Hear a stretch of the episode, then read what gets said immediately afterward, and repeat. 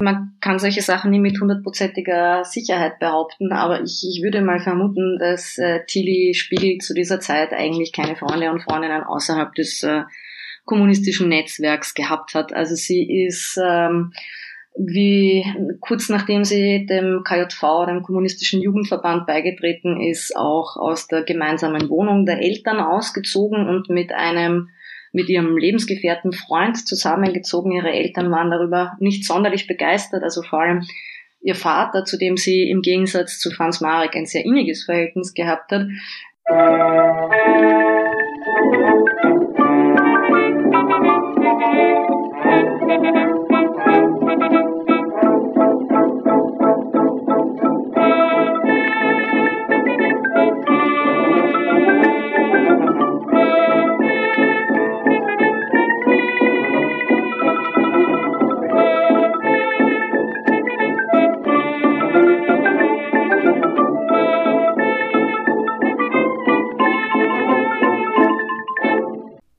Dieser Folge von Geschichte Europas schauen wir auf die parallelen und teilweise verbundenen Lebensläufe zweier Menschen, die über ein Jahrzehnt hinweg Widerstand gegen Austrofaschismus und Nationalsozialismus leisteten.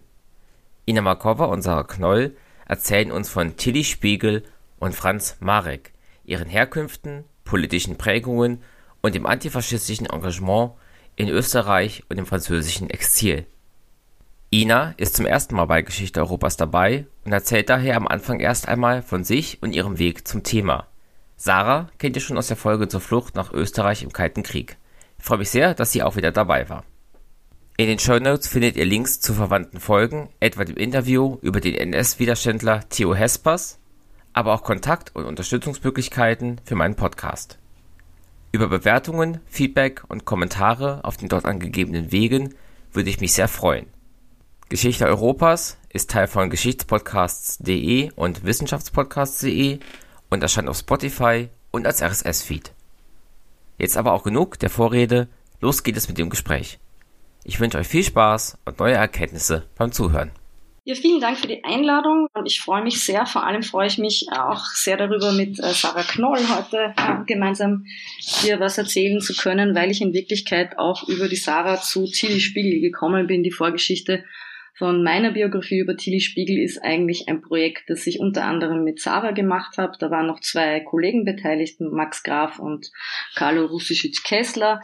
Die haben nämlich vor mir quasi die Geschichte von Franz äh, oder die Biografie von Franz Marek erforscht. Sie haben auch unveröffentlichte Memoiren von ihm äh, gefunden.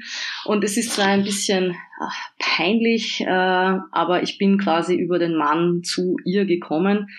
Ähm, es hat sich nämlich im Jahr 2018, da hat es in Österreich ein großes Gedenkjahr gegeben, weil sich mehrere ähm, Jubiläen in vielen Anführungsstrichen äh, wiederholt haben, also als eines der wichtigsten äh, 1938 der sogenannte Anschluss. Und da hat es Möglichkeiten gegeben, ähm, auch also jetzt äh, ja offen gesprochen auch Geld für Forschung zu lukrieren, also diese Rahmenbedingungen der Entstehung von historischer Forschung, die äh, muss man natürlich auch immer mitbedenken. Und da habe ich eben ein, äh, ein Exposé eingereicht über die äh, Biografie von Tilly Spiegel und das hat eigentlich sehr gut gepasst und deswegen äh, ist es zu dieser Biografie äh, gekommen. Das ist quasi so das äh, ein bisschen, könnte man sagen, technische, wie es dazu gekommen ist. Und auf einer persönlichen Ebene habe ich eigentlich, äh, seitdem ich angefangen habe, Geschichte zu studieren, mich für Widerständiges äh, für Frauengeschichte interessiert und ich finde, äh, es gibt, ich habe immer gesagt, es gibt Schlimmeres äh, als seine Brötchen mit der Geschichte einer jüdischen äh, kommunistischen Widerstandskämpferin zu verdienen und von dem her hat mir dieses äh, Projekt sehr viel Spaß gemacht. Alles klar. Sarah, es hat Ina einerseits schon erwähnt, dass du dich für den Franz Marek interessiert hast, andererseits kennen wir dich ja auch aus der Folge zur Flucht nach Österreich im Kalten Krieg.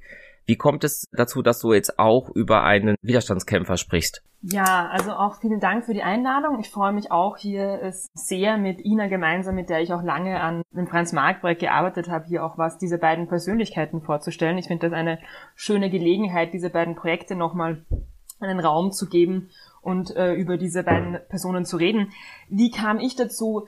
Ina hat es erwähnt, es gab dieses, äh, dieses Projekt und es hat sich eigentlich alles aufgebaut über die Erinnerungen von Franz Marek, die im österreichischen Dokumentationsarchiv äh, des österreichischen Widerstands ähm, aufbewahrt werden und dort aber eigentlich jahrelang einen Dornröschenschlaf erlegen sind. Es hat sich eigentlich niemand wirklich für diese ähm, Dokumente interessiert.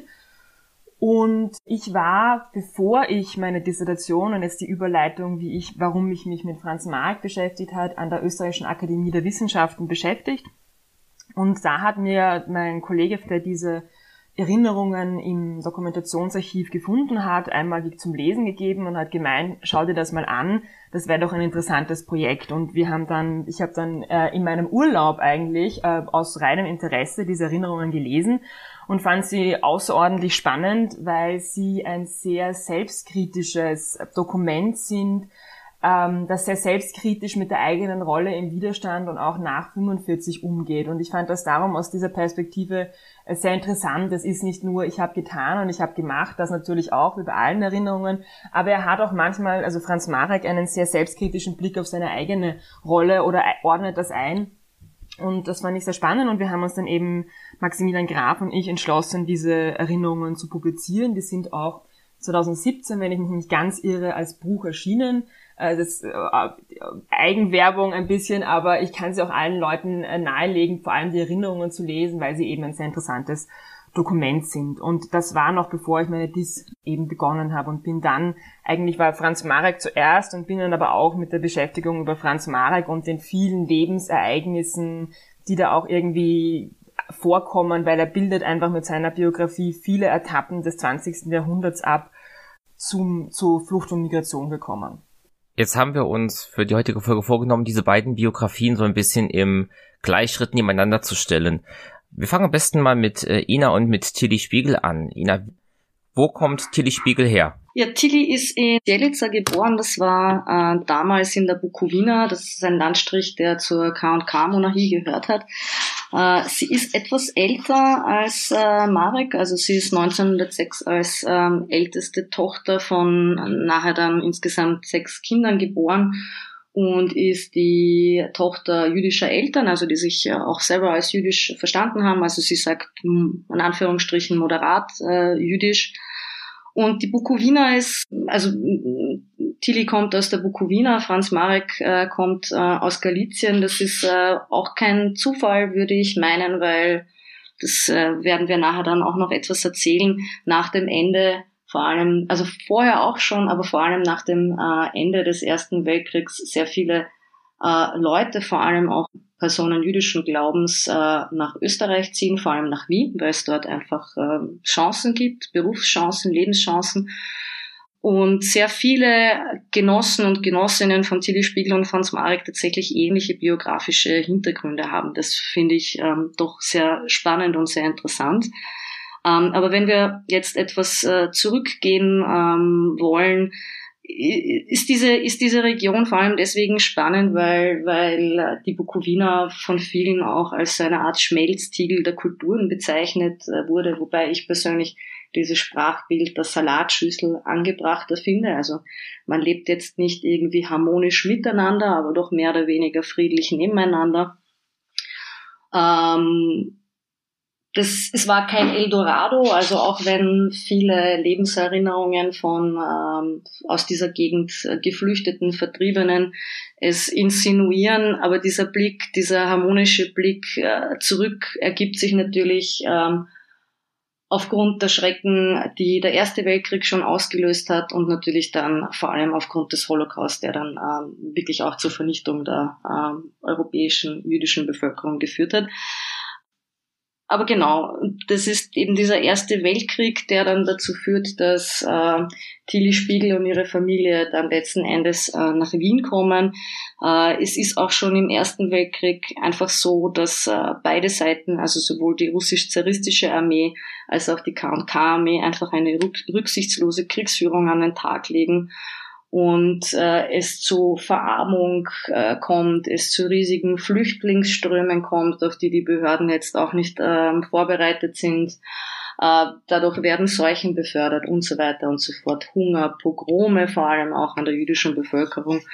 Und die ähm, Spiegels müssen auch flüchten, flüchten dann zu einer Verwandten. Tilly äh, Spiegel beschreibt das selber in einem kurzen Erinnerungstext so, dass sie eben als die Älteste, obwohl sie also 1906 geboren, dementsprechend jetzt auch nicht so wahnsinnig alt war, ihrer Mutter helfen muss. Der Vater wird sofort ähm, eingezogen und so überstehen sie dann den, den Ersten Weltkrieg. Sie äh, erzählt auch immer wieder von antijüdischen Übergriffen und es ist dann 1918 eigentlich klar, dass an ein Verweilen in der Heimat nicht wirklich äh, zu denken ist, weil vor allem auch diese Landstriche total zerstört sind.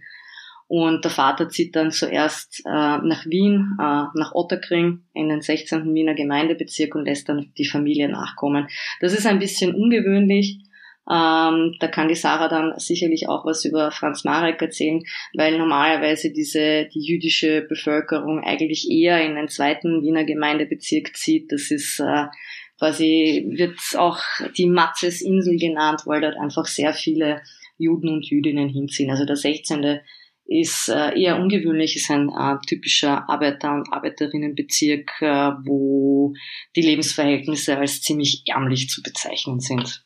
Das heißt, wenn sie da aufgrund des Ersten Weltkriegs darüber gegangen ist, dann war das doch nicht so was ganz Ungewöhnliches. Das werden ja viele Familien aus diesem Gebiet gemacht haben, oder? Mhm, ja, es waren, also es hat große Migrationsströme gegeben, eben vorher auch schon. Also das ähm, ist 1867 wird in der Monarchie die freie Wahl des Wohnorts eingeführt. Also davor ist es jetzt nicht so, dass man einfach äh, beschließen kann, von Ungarn oder von Ungarn nach Wien zu ziehen oder umgekehrt. Aber ab diesem Zeitpunkt ähm, gibt es eine Migrationsbewegung, äh, vor allem aus Galizien, eben weil es einfach bessere äh, Lebenschancen gibt, Aufstiegschancen äh, für die Kinder. Das heißt, es gibt schon, es gibt schon äh, viele äh, Juden und Jüdinnen, die auch in Wien leben. Diese Fluchtbewegung nach 1918, aber da könnte die äh, Sarah auch sehr viel erzählen, die wird eigentlich auch von den bereits ähm, dort äh, seit längerem lebenden Juden und Jüdinnen oder seit, seit Jahrhunderten dort lebenden Juden und Jüdinnen eigentlich auch sehr skeptisch betrachtet, weil ähm, man sich abheben möchte von dieser, von dieser Masse an Neuankömmlingen und weil man auch Angst hat, dass das antisemitische Ressentiments befeuert, was es dann leider auch tut. Ähm, aber das, dafür können natürlich die äh, Geflüchteten nichts. Dann zeig mir diesen Weg doch erst erstmal für den Franz Marek nach. Auch da, Sarah, die Frage an dich. Wo kommt er her und wie sieht sein frühes Leben, seine Kindheit, seine Jugend aus? Ja, also Franz Marek wird in Galizien geboren, im Ort Bremischl. Das ist heute an der, es ist leider heute zu sehr bekannt als polnisch-ukrainischer Grenzort heute. Damals war das der Großraum Galizien. Franz Marek wird 1913 geboren, Ina hat es erwähnt, er ist etwas jünger als Tilly Spiegel und ihn treibt ebenfalls, also seine Familie, er wird gleich ein Jahr nach, die, nach seiner Geburt wandert, also flüchtet seine Familie nach Wien vor, den, vor dem Ersten Weltkrieg. Also der Ina hat es schon bereits erwähnt, die, es gibt eine sehr brutale Kriegsführung in der Bukowina und in Galizien. Bei den Truppen, die russischen, zaristischen Truppen sind dort sehr ähm, aktiv und treiben zahlreiche Menschen in die Flucht und sie erreichen Wien. Und das betrifft eben auch die Familie Marek. Das ist bestehend, also Franz Marek hat drei Geschwister, unter anderem auch eine Zwillingsschwester. Und die flüchten nach Wien und Ina hatte schon gesagt, der Hauptpunkt, wo sich eigentlich galizische Flüchtlinge in, in den, am Beginn in, in dieser Fluchtbewegung im Ersten Weltkrieg ähm, ansiedeln, das ist die Leopoldstadt. Das ist auch nicht ganz Neu, die Leopoldstadt in Wien ist der zweite Wiener Gemeindebezirk, war Jahr, äh, jahrzehntelang davor bereits ein jüdisches Ghetto, auch in der Habsburger Monarchie und davor. Also die Ursprünge der jüdischen Gemeinde in, äh, im zweiten Bezirk lassen sich sehr weit zurückführen. Und da eben, genau dort ist eigentlich der Schmelztiegel, wo sich auch zahlreiche Flücht, geflüchtete Juden und Jüdinnen aus Galizien niederlassen und der Bukowina. Das sorgt aber auch dafür, dass diese Leopoldstadt, dieser zweite Bezirk oder auch Matzesinsels im, im Sprachgebrauch genannt, einen sehr eigenen soziopolitische, religiöse Gemeinschaft bildet. Also da leben Es ist eine sehr arme Gegend von, von Wien. Es ist mit Leute leben in sehr ärmlichen Verhältnissen. Es betrifft auch die Familie Marek. Die wohnen in einer sehr kleinen Wohnung in der Enzgasse. Also mit Vater, Mutter äh, und den drei Geschwistern, zeitweise auch mit der Großmutter. Es ist es sehr stark auch durch antisemitische Vorurteile geprägt. Ina hat es erwähnt, es dadurch diese, man kann nicht sagen, dass diese jüdischen Flüchtlinge in, in Österreich sehr mit Wohlwollen empfangen worden sind, auch nicht von der bereits hier lebenden jüdischen Gemeinschaft. Es gab tatsächlich ein einen, einen, man würde es heute Clash oder einen, einen, eine Auseinandersetzung zwischen das immer als Ostjuden bezeichneten Flüchtlingen aus der Bukowina und Galizien und den so in Jahrzehnten und Jahrhunderten in Österreich lebenden Juden und Jüdinnen eben, weil sie Angst hatten, dass diese, diese Fluchtbewegung eine neue Welle des Antisemitismus auslösen würde. Also es gab sehr große Ressentiments innerhalb auch dieser jüdischen, jüdischen Gemeinschaft. Und der zweite Bezirk ist eben dann auch, entwickelt sich auch verstärkt auch durch diese Einwanderungsbewegung oder äh, zu einem soziopolitischen Ort. Es leben dort, das muss man sich vorstellen, sozialdemokratisch gesinnte Personen, kommunistisch eingestellte Personen, Juden und Judinnen, die teilweise zionistisch sind, aber auch sehr stark religiös sind, eigentlich Tür an äh, Tür an Tür. Also das ist ein richtiger, ja, man würde heute sagen, Schmelztiegel dieses, dieses politischen Umfelds. Und in genau diesem Umfeld wächst auch Franz Marek auf. Seine Familie ist stark jüdisch geprägt, aber vor allem stark zionistisch äh, geprägt. Also in seiner Jugend gehört dass das Lesen von zionistischer Literatur, zionistischen Zeitschriften, aber auch die Anhängerschaft zum Sportclub Haukoa, der war damals in der Zwischenkriegszeit dann später im Fußball eine sehr extrem gute Mannschaft. Also die haben sogar einmal den Meisterschaftstitel geholt. Also das war, da ist man also Fan der Hakoa, war auch so ein Statement zu sein. Das war Teil seines Alltages. Also dieses, dieses eben dieses, dieses Soziolog, dieses soziopolitische Umfeld und diese Anhängerschaft zum Zionismus das war Teil seiner Kindheit und das verursacht bei Marek auch eine langsame und stetige Politisierung. Also nicht unbedingt in der Jugend, die setzt es später an in seiner Schulzeit, im, im Gymnasium, aber eben dieses Umfeld bewirkt, dass er sich auch immer mehr der Politik zuwendet, auch wegen dem radikalen Antisemitismus, der dann teilweise natürlich als Reaktion auf den Zionismus natürlich auch äh, vorhanden ist. Jetzt habt ihr beide schon erwähnt, dass die beiden in einem Bezirk wohnen, in dem es eine starke Vorherrschaft von ja, Arbeitern und ähnlichen Bevölkerungsschichten gibt.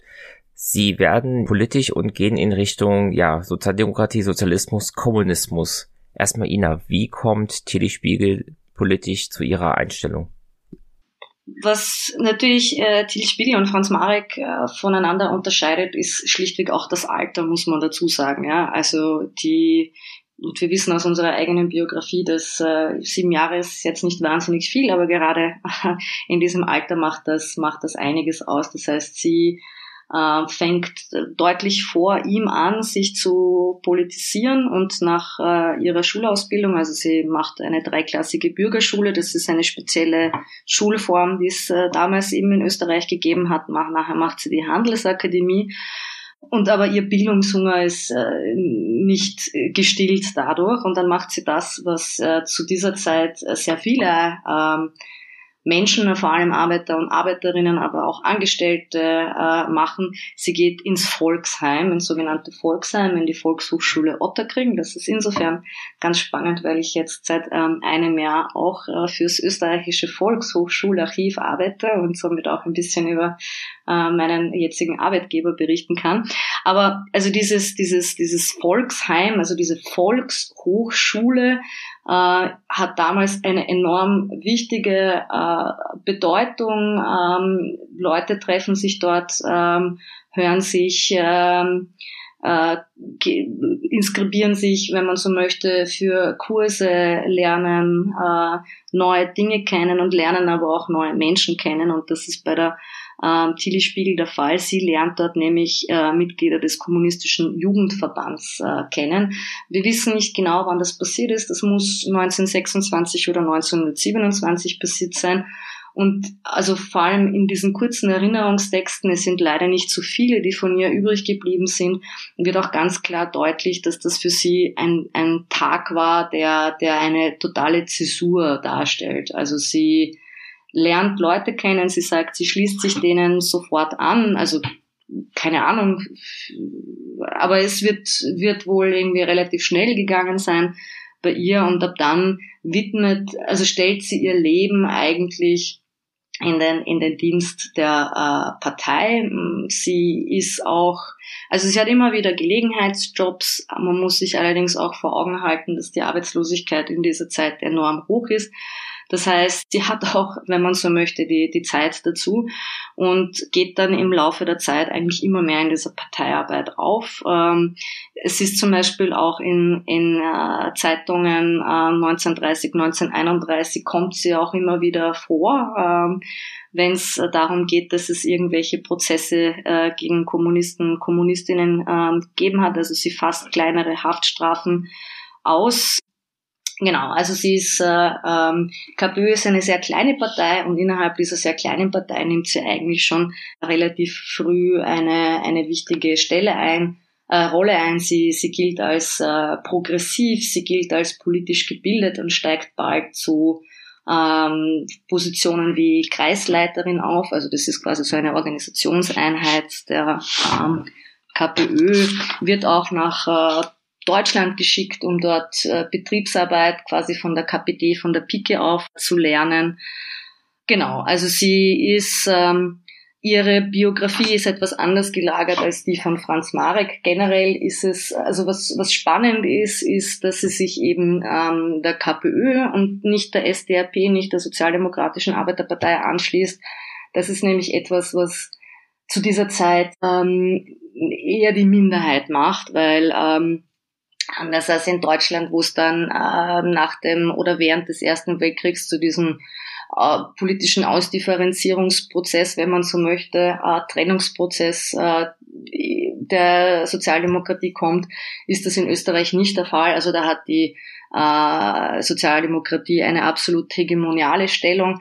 Ähm, man ironischerweise vor allem auch deswegen, weil sie äh, 1920 aus der äh, Koalition, aus der auf Bundesebene äh, auch rausgeworfen wird, vielleicht das, äh, das Wort oder die Koalition wird beendet und dadurch konzentriert sie all ihre äh, Bemühungen auf, auf Wien. Ähm, also man spricht ja auch von, vom roten Wien und relativ wenig Leute gehen, äh, relativ wenig Linke ähm, gehen daher zur KAP. Es war immer eine, steht immer im Schatten der Sozialdemokratie. Ähm, insofern ist es spannend, dass äh, Tilly Spiegel ähm, diesen, diesen äh, Weg geht. Es ist klar, also es ist zum, ihre Eltern zum Beispiel sind sind sozial, ähm, also nicht vielleicht nicht unbedingt Anhänger, äh, Anhängerinnen, aber Wählerinnen der Sozialdemokratie, weil die Sozialdemokratie ja auch also die einzige Großpartei ist, die ähm, Antisemitismus nicht im Parteiprogramm hat.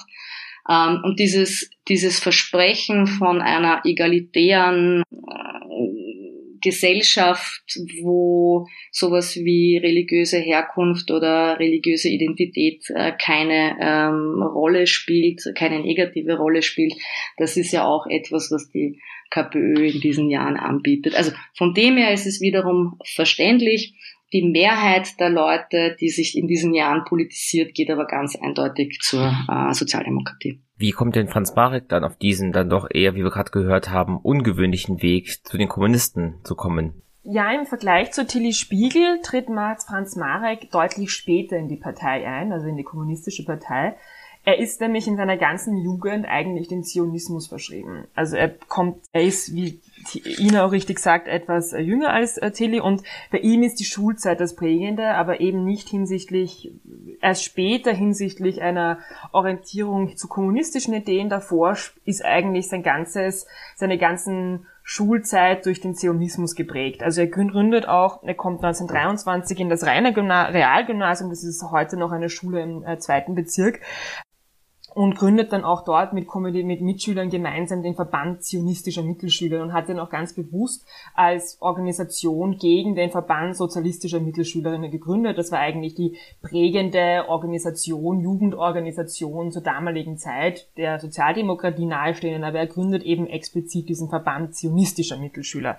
Er strebt auch damals eigentlich an, die Aliyah, das heißt die Auswanderung nach Palästina, also ist ganz verschrieben dieser Idee und tritt dann auch, wie es sich auch auch einen jungen Zionisten gehört, dem Hajomer Azair bei. Das ist eine international tätige, auch heute noch existierende sozialistische, zionistische Jugendorganisation. Da merkt man aber dann auch schon diese Hinwendung zu den sozialistischen Ideen. Also da kommt er dann auch erst einmal in diesem, im Schomer mit diesen auch, auch sozialistischen, zionistischen, aber vor allem auch diesen sozialistischen Ideen zusammen. Aber trotzdem spielt immer noch die Auswanderung eine große Rolle. Ausschlaggebend für ihn sind dann eigentlich die beginnenden 30er Jahre. Nach seiner Matura geht er auf die Walz, das sind die sogenannten Wanderjahre der Gesellen nach Deutschland. Und das sind genau die Zeit, wo in Deutschland die NSDAP immer stärker gewinnt und auch die ersten großen Erfolge der Regionalwahlen feiert. Und er erlebt dieses diesen Aufstieg und die, Radika die sich immer stärker auch politisch radikalisierende Stimmung in Europa und in Deutschland immer mehr mit. Und da kommt er immer mehr zu dem Entschluss, dass seine Zukunft eben nicht bei der Auswanderung nach Palästina liegt, sondern dass eben diese sich immer mehr zuspitzenden politischen Verhältnisse in Europa eigentlich seine, seine Anwesenheit hier wichtiger machen oder einfach interessanter machen. Und das war eben auch diese Reise dürfte auch sehr prägend für ihn sein, wegen den Eindrücken, die er da auch gewinnt.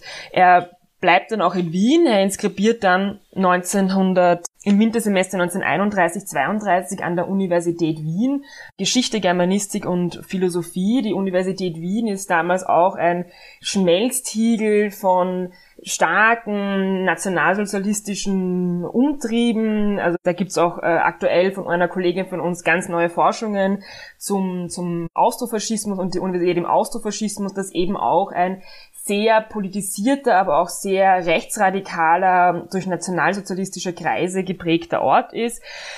Er ist aber bleibt und er und studiert auch teilweise bei sehr völkischen Professoren. Er bleibt aber trotzdem, wird aber eben auch durch diese durch dieses wiederum diese Radikalisierung der Ansichten immer stärker hin zu diesen sozialistischen und kommunistischen Ideen gedrängt. Und äh, wen er auch kennenlernt an der Universität Wien und mit dem man dann auch eine äh, sehr starke Freundschaft verbindet, ist Ura Säufer. Das ist ein österreichischer politischer Publizist, also ein sehr bekannter, der auch für die Arbeiterzeitung geschrieben hat, also und mit dem verbindet ihn dann eine, eine tiefe Freundschaft und beide eigentlich beginnen sich immer mehr für diese, für diese kommunistischen Ideen zu begeistern. Und ausschlaggebend sind dann eigentlich die Jahre 1933, 34. 1933 kommt es zur Ausschaltung des Parlaments und zur Engelbert Dollfuß regiert dann fortan in, in Österreich autoritär.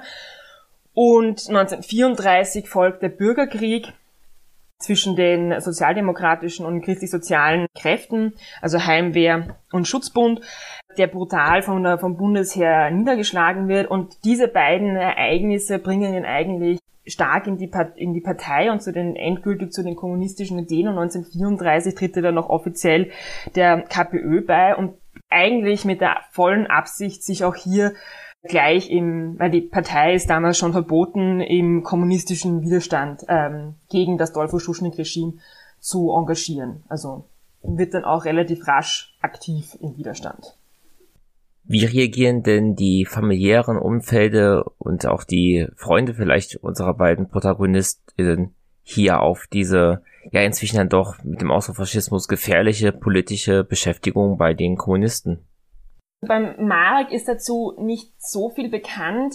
Er hat jetzt nicht ein sehr inniges Verhältnis in der Phase mehr zu seiner Familie gehabt. Seine Eltern sind zionistisch. Seine Mutter hat dann schon auch die Sozialdemokratie gewählt, aus denselben Gründen, wie die Ina das auch schon beschrieben hat, weil sie die einzige Partei waren, die Antisemitismus jetzt nicht im Parteiprogramm hatte. Aber es ist jetzt keine sehr stark ideologische Bindung. Seine, seine Geschwister sind eigentlich auch Teil äh, aufgestiegen eine, seine Schwester wird Ärztin, äh, wandern aus, aber es ist nicht viel bekannt eigentlich darüber, wie die, ein anderer wandert dann später auch aus, wie, wie, wie die jetzt genau reagiert haben. Das liegt aber auch daran, dass äh, sich Franz Marek dann sehr stark auch schon dieser kommunistischen Partei hingegeben hat und also diesen kommunistischen Ideen und eigentlich sein ganzes Jugendleben eigentlich in diesen Organisationen stattfindet und umgeben von seinen, von seinen von seinen Genossen und Genossinnen und da eigentlich ein, zu seinem Vater hat er ein ausgesprochen schlechtes Verhältnis, weil, weil er ist auch eigentlich gar nicht mehr da. Der, die Familie, der wandert kurzzeitig auch in die USA aus, kommt dann wieder zurück und also da ist wenig bekannt, wie das seine Familie dann mit, mit, mitbekommen hat oder überhaupt. Dazu gibt, geben auch die Erinnerungen von ihm eigentlich wenig wenig Aufschluss darüber, ob es da überhaupt äh, Kritik gegeben hat an seinem, seinem Verhalten. Die Frage ist auch, wie sehr sie, wie viel sie dann auch vom Widerstand gewusst haben, weil was Franz Marek sehr schnell im Widerstand lernt, ist alle Regeln der Konspiration.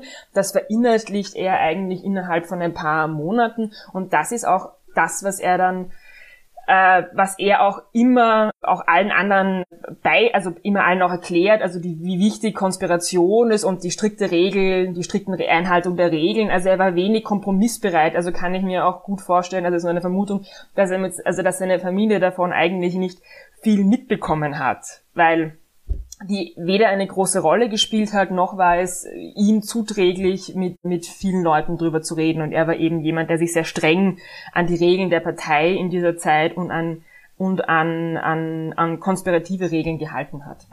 Man kann solche Sachen nie mit hundertprozentiger Sicherheit behaupten, aber ich, ich würde mal vermuten, dass äh, Tilly Spiegel zu dieser Zeit eigentlich keine Freunde und Freundinnen außerhalb des äh, kommunistischen Netzwerks gehabt hat. Also sie ist ähm, wie kurz nachdem sie dem KJV, dem Kommunistischen Jugendverband, beigetreten ist, auch aus der gemeinsamen Wohnung der Eltern ausgezogen und mit einem mit ihrem lebensgefährten Freund zusammengezogen. Ihre Eltern waren darüber nicht sonderlich begeistert, also vor allem ihr Vater, zu dem sie im Gegensatz zu Franz Marek ein sehr inniges Verhältnis gehabt hat, ähm, äh, vor allem aus äh, sogenannten moralischen Gründen waren sie darüber nicht begeistert. Gleichzeitig haben sie sich allerdings sehr dann doch wahrscheinlich gefreut, dass äh, zumindest eine Person äh, aus dieser winzigen Wohnung, die sie zur acht bewohnt haben, ähm, ausgezogen ist.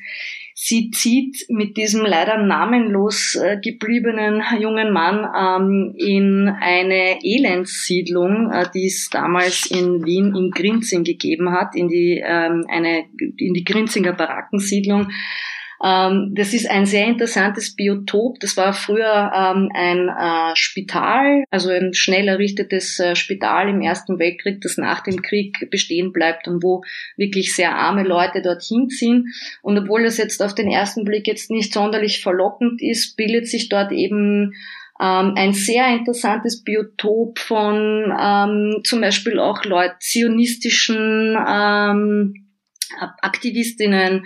Es gibt dort eine Baracke, die als kommunistische Baracke äh, verschrien ist. Dort wohnt zum Beispiel auch der spätere äh, KPÖ-Vorsitzende Johann Koplenik. Also äh, es gibt dort ein sehr ein, ein, ein, ein Netz, äh, in das sie auch ähm, aufgeht.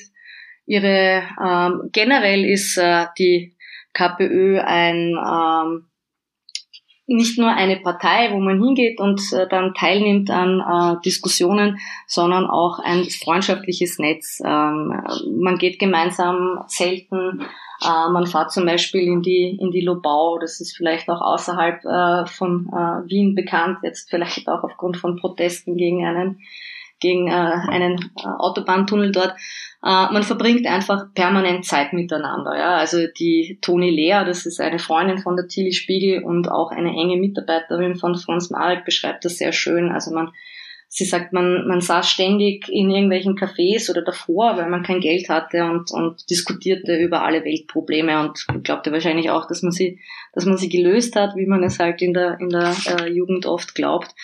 Ähm, deswegen glaube ich jetzt, also die quasi, um auf die Ausgangsfrage zurückzukommen, ähm, ihre Freunde und Freundinnen hatten insofern Verständnis dafür, weil das äh, selber alles Kommunisten und Kommunistinnen waren. Ja, man muss sich, um das, das anzuschließen, weil das ist, glaube ich, ein sehr wichtiger Punkt, auch diese Partei nicht nur, nicht nur als politische Partei vorstellen, das war sie natürlich, sondern das war eine Weltanschauung, das war aber auch für Franz Marek der, Mittelpunkt seines, seines Lebens dann später. Also die Partei war Heimat, dort waren die Freunde, dort waren die Genossen, dort waren, dort waren, dort war, das war der Lebensmittelpunkt. Also das ist nicht nur eine Partei, der ich zugehöre und wo ich dann meinen Parteidienst erfülle. Das war halt einfach der gesamte, das war der, der Mittelpunkt eigentlich des Lebens und das sich auch alles organisiert hat. Und dementsprechend hat man dann auch angefangen, wenig Kontakte da außerhalb zu knüpfen, weil das war einfach, ja, wie das die, die Ina schön gesagt hat, das war der Ort, wo man Ausflüge, wo man sich getroffen hat und wo man zusammengekommen ist. Und das trifft eben auch auf Franz Marek zu, der das genauso eigentlich hier ähnlich wie Tilly Spiegel auch lebt. Was heißt denn jetzt Widerstand gegen Austrofaschismus? Zu dem Nationalsozialismus können wir ja gleich noch kommen, aber erstmal in diesen Jahren 34 bis 38. Was verstehen die beiden unter Widerstand? Was machen sie konkret gegen dieses Regime?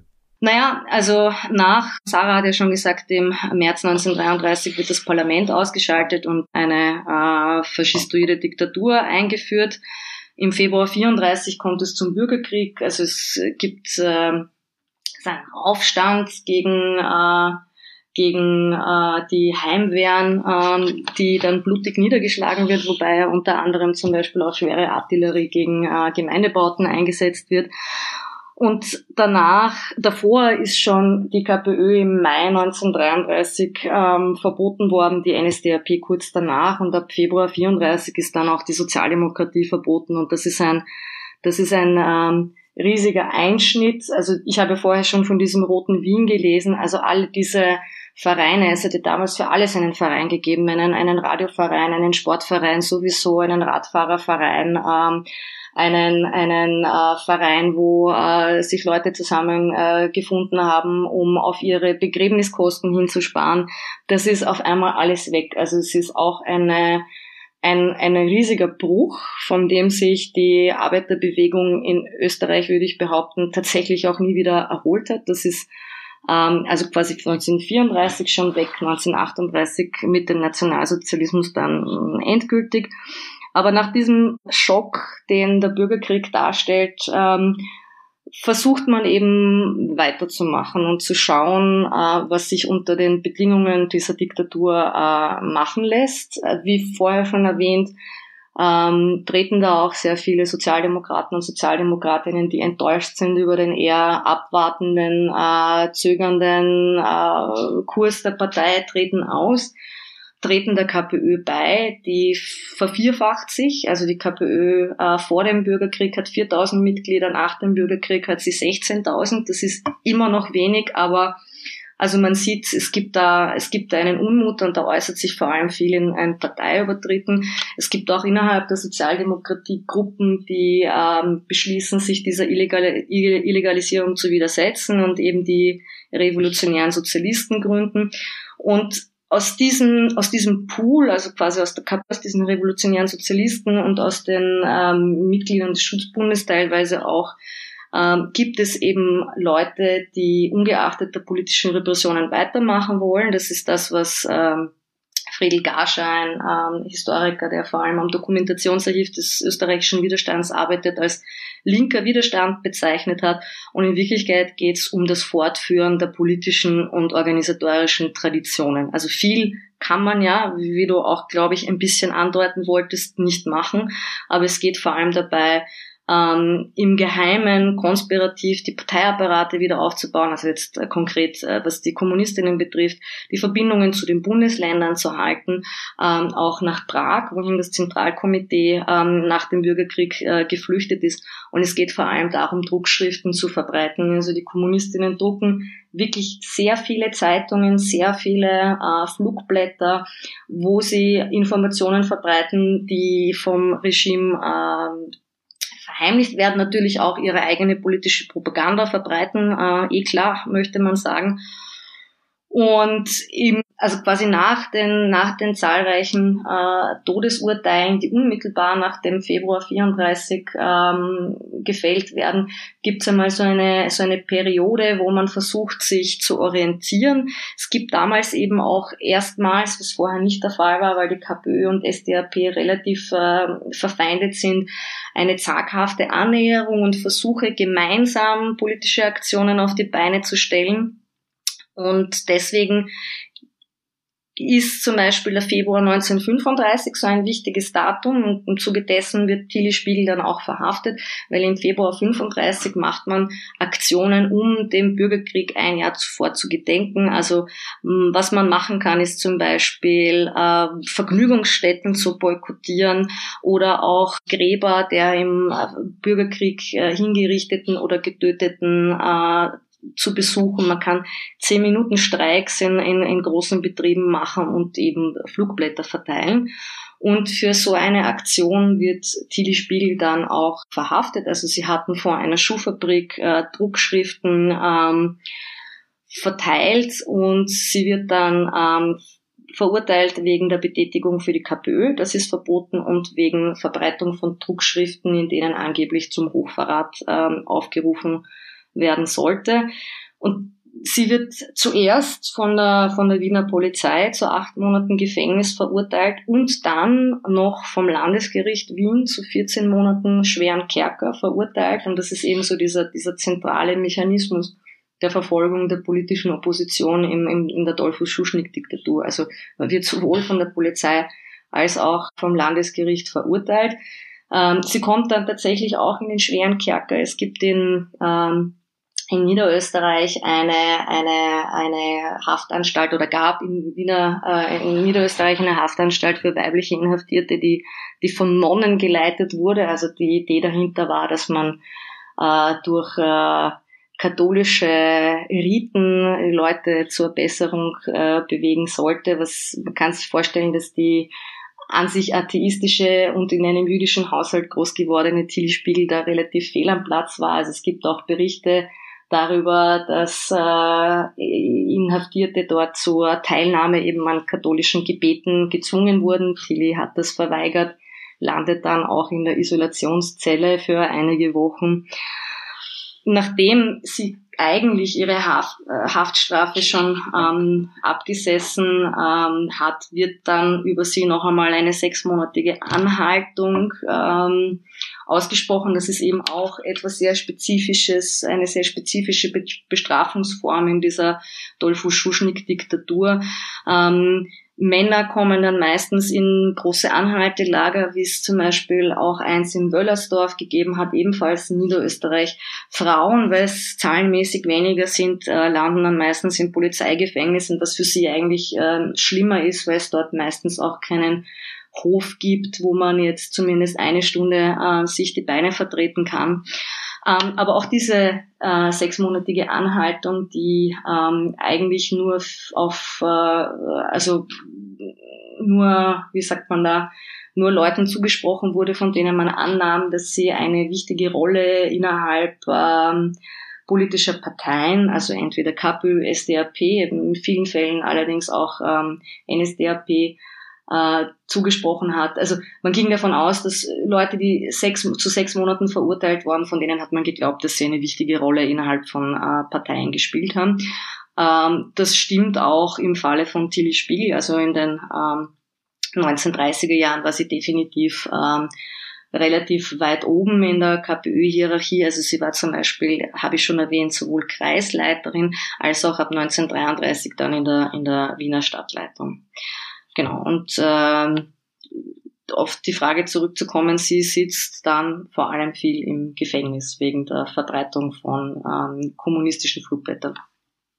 Ja, wirklich anzuschließen mit Franz Marek, das sieht bei Franz Marek ein bisschen anders aus. Also ich habe erwähnt, Marek tritt, also Ina hat jetzt schon ausführlich berichtet, was man so im Widerstand machen kann und das ist auch eine gute Überleitung.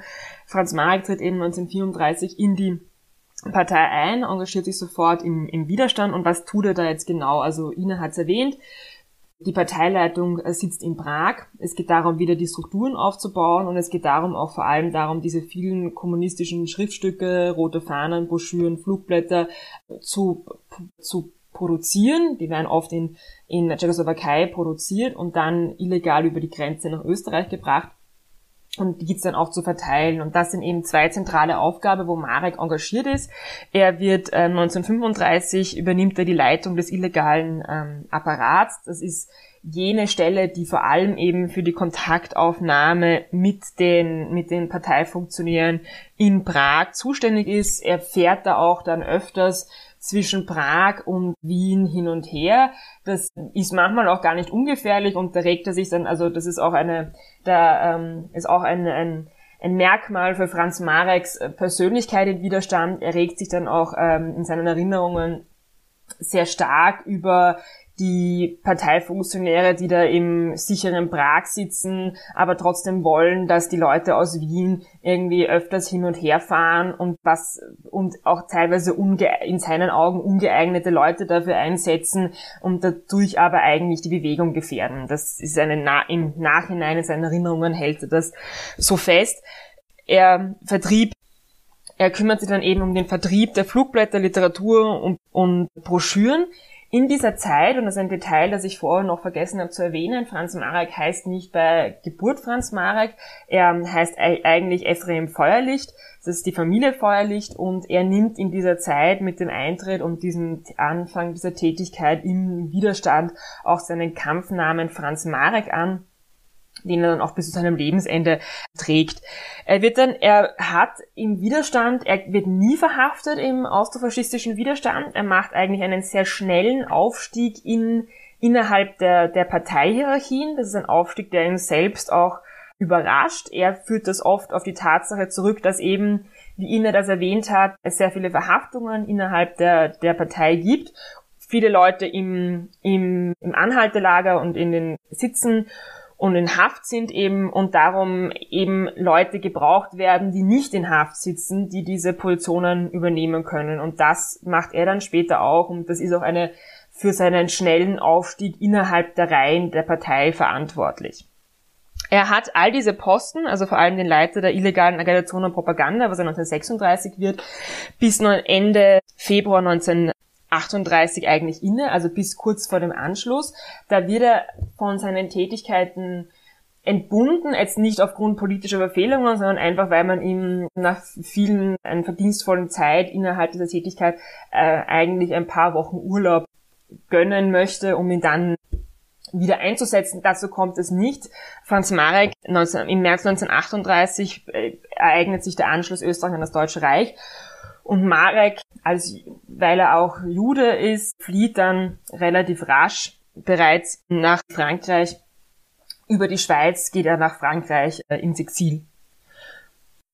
Jetzt habt ihr ja vorhin schon erwähnt, dass die beiden ja auch, ja, deswegen inhaltlich zusammenhängen, weil sie irgendwann verheiratet sein werden. Haben Sie sich in diesem Zeitraum denn jetzt im Widerstand kennengelernt und wann haben Sie eigentlich geheiratet? Eigentlich äh, würde ich davon ausgehen, dass Sie sich zu diesem Zeitpunkt nicht gekannt haben. Wie man in Österreich sagt, es, es geht sich nicht aus. Ja? Also äh, Tilly Spiegel sitzt ab Februar 35 äh, zwei Jahre im Gefängnis und geht dann 1937 nach Paris, wo sie ähm, entfernte Verwandte hat und, und Marek kommt eigentlich erst in diesen Jahren, im, steigt in diesen Jahren erst im Parteiapparat auf. Tilly Spiegel schreibt eben in einem dieser kurzen Erinnerungstexte, dass sie ihn ähm, in äh, Paris kennengelernt hat an einem 14. Äh, Juli kurz vor Kriegsbeginn. Ja, also ich habe selber in Paris studiert, also 14. Juli ist äh, große Festlichkeiten in Paris, da wird es wohl irgendeine Feier gegeben haben und die zwei haben sich kennengelernt. Aber sie haben sich eigentlich erst in Frankreich kennengelernt und geheiratet haben sie erst nach 1945, zwar 1947 in Wien. Okay, sie kannten sich also dann noch nicht. Trotzdem verlaufen ihre Biografien ja trotz, äh, weiterhin parallel, weil sie ja auch dann, wir gehen, er wurde schon mehrmals erwähnt, Richtung Anschluss 1938 wie reagieren Sie jetzt darauf, dass nun Österreich an das Deutsche Reich angeschlossen wird? Also Franz Marek äh, verurteilt natürlich den Anschluss und flüchtet, aber hat spielt dann eigentlich in den im März 1938 in, in Österreich keine Rolle mehr, weil er ist eben nach Frankreich geflüchtet und beginnt sich dann eigentlich, und das ist so eine Verschiebung in seiner Biografie, in Frankreich eigentlich jetzt vermehrt politisch zu engagieren. Da versucht man, da gibt's dann auch die ersten Versuche, das funktioniert in Frankreich aber nur bedingt, dass man sich sozusagen mehrere politische Gruppierungen, die sich die wegen dem Anschluss flüchten mussten, sozialdemokratische, kommunistisch, aber auch teilweise monarchistisch eingestellte äh, gibt es Versuche, dass man da irgendwie eine gemeinsame Position gegen den Anschluss findet. Das scheitert aber sehr stark. Das hängt auch damit zusammen, dass durchaus der Anschluss nicht, eigentlich ist die Kommunistische Partei Österreichs eine der wenigen Parteien, die den Anschluss an Österreichs an Deutschland äh, ablehnt. Also das ist, das ist eine, eine Parteigrundfeste, dass man, dass man diesen Anschluss nicht befürwortet und dass man dagegen ist, aber zum Beispiel sozialdemokratische Kreise sehen sehr stark den, den Vorteil eines Anschlusses, nicht unter nationalsozialistischen Vorzeichen, aber der Anschluss, äh, dass man Teil des Deutschen Reichs wird, ist für viele Parteien in Österreich in der Zwischenkriegszeit ein, ein, ein Ziel, das sich eben daraus ergibt, dass man, nachdem am Ende des Ersten Weltkrieges Österreich sozusagen auf, man, man hat dann gesagt, der Rest ist Österreich, von der großen Habsburg-Monarchie auf das, was Österreich heute ist, eben zusammengekommen ist, es als nicht lebensfähig eingestuft hat. Das heißt, es ist Teil auch von der Sozialdemokratischen Partei, dass man durchaus eine Annäherung an Deutschland befürwortet und nicht unter diesen Vorzeichen. Und da eben, äh, da, da gibt es wenig dann auch Berührungspunkte und das scheitert eigentlich auch, also die, die Suche einer gemeinsamen Basis, um den Anschluss zu verurteilen oder einem, um sich sozusagen gemeinsam gegen den Anschluss zu stellen, scheitert eigentlich in Paris sehr stark. Marek ist kein großer Freund der Immigration. Er ist halt, weil er eigentlich Zeit seines Lebens bis 1945 den aktiven Widerstandskampf als das sieht, was eigentlich sinnstiftend ist und was am meisten Sinn macht, auch für seine eigene, seine eigene seine eigene Rolle oder er definiert sich sehr stark auch über diese Widerstandsarbeit und wird dann eigentlich mehr in Frankreich politisch aktiv. Er wird Teil einer Hilfsorganisation, die sich eben für Kommunisten und Antifaschisten einsetzt, die Secure, Secure Populaire und gibt dann auch mit anderen Immigrantinnen gemeinsam wieder Teil von Nouvelle Autriche, das sind die österreichischen Nachrichten, wo er sich eben auch publizistisch betätigt. Bis 1941 wird er nicht wieder im Widerstand aktiv. Also er ist ein Unterschied in unterschiedlichen, in unterschiedlichen Bereichen politisch aktiv, eben in dieser Hilfsorganisation und bei Nouvelle Autriche.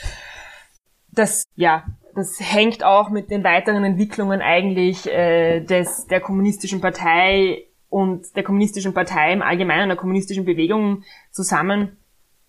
Also, weil die kommunistische Partei in Frankreich eine Volksfront propagiert, also man versucht äh, eben einen gemeinsamen Weg zu machen, aber mit dem Hitler-Stalin-Pakt wird dieses, diese Vorhaben auch dann alle zunichte gemacht, weil eigentlich von der Partei, von der in Moskau aus der Zentrale, also Gregor Dimitrov, das ist der Leiter der Komin, Komin, Kominfern, so, und der gibt die Weisung aus nach diesem Hitler-Stalin-Pakt, dass man eben jetzt alle, alle alle Agitationsbewegungen gegen Nationalsozialismus einstellen muss, weil man jetzt eben diese, dieser Krieg, der drohende Krieg eigentlich ein imperialistischer Angriffskrieg ist und sozusagen und damit wird auch dann sehr stark das Betätigungsfeld der kommunistischen Partei eingeschränkt in Frankreich.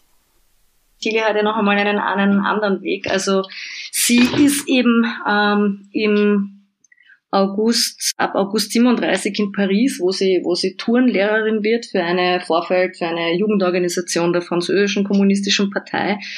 Und das sind, also weil wir auch von Volksfront gesprochen haben, das sind, das ist eigentlich eine Zeit, die sie persönlich sehr, sehr spannend in Erinnerung ähm, hat, weil in Frankreich hat tatsächlich die Volksfront-Regierung äh, regiert.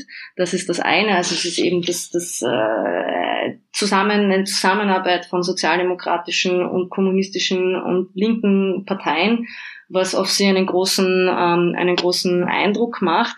Und da würde ich auch kurz einen Exkurs dazu machen, was Sarah ja ohnehin auch schon gesagt hat.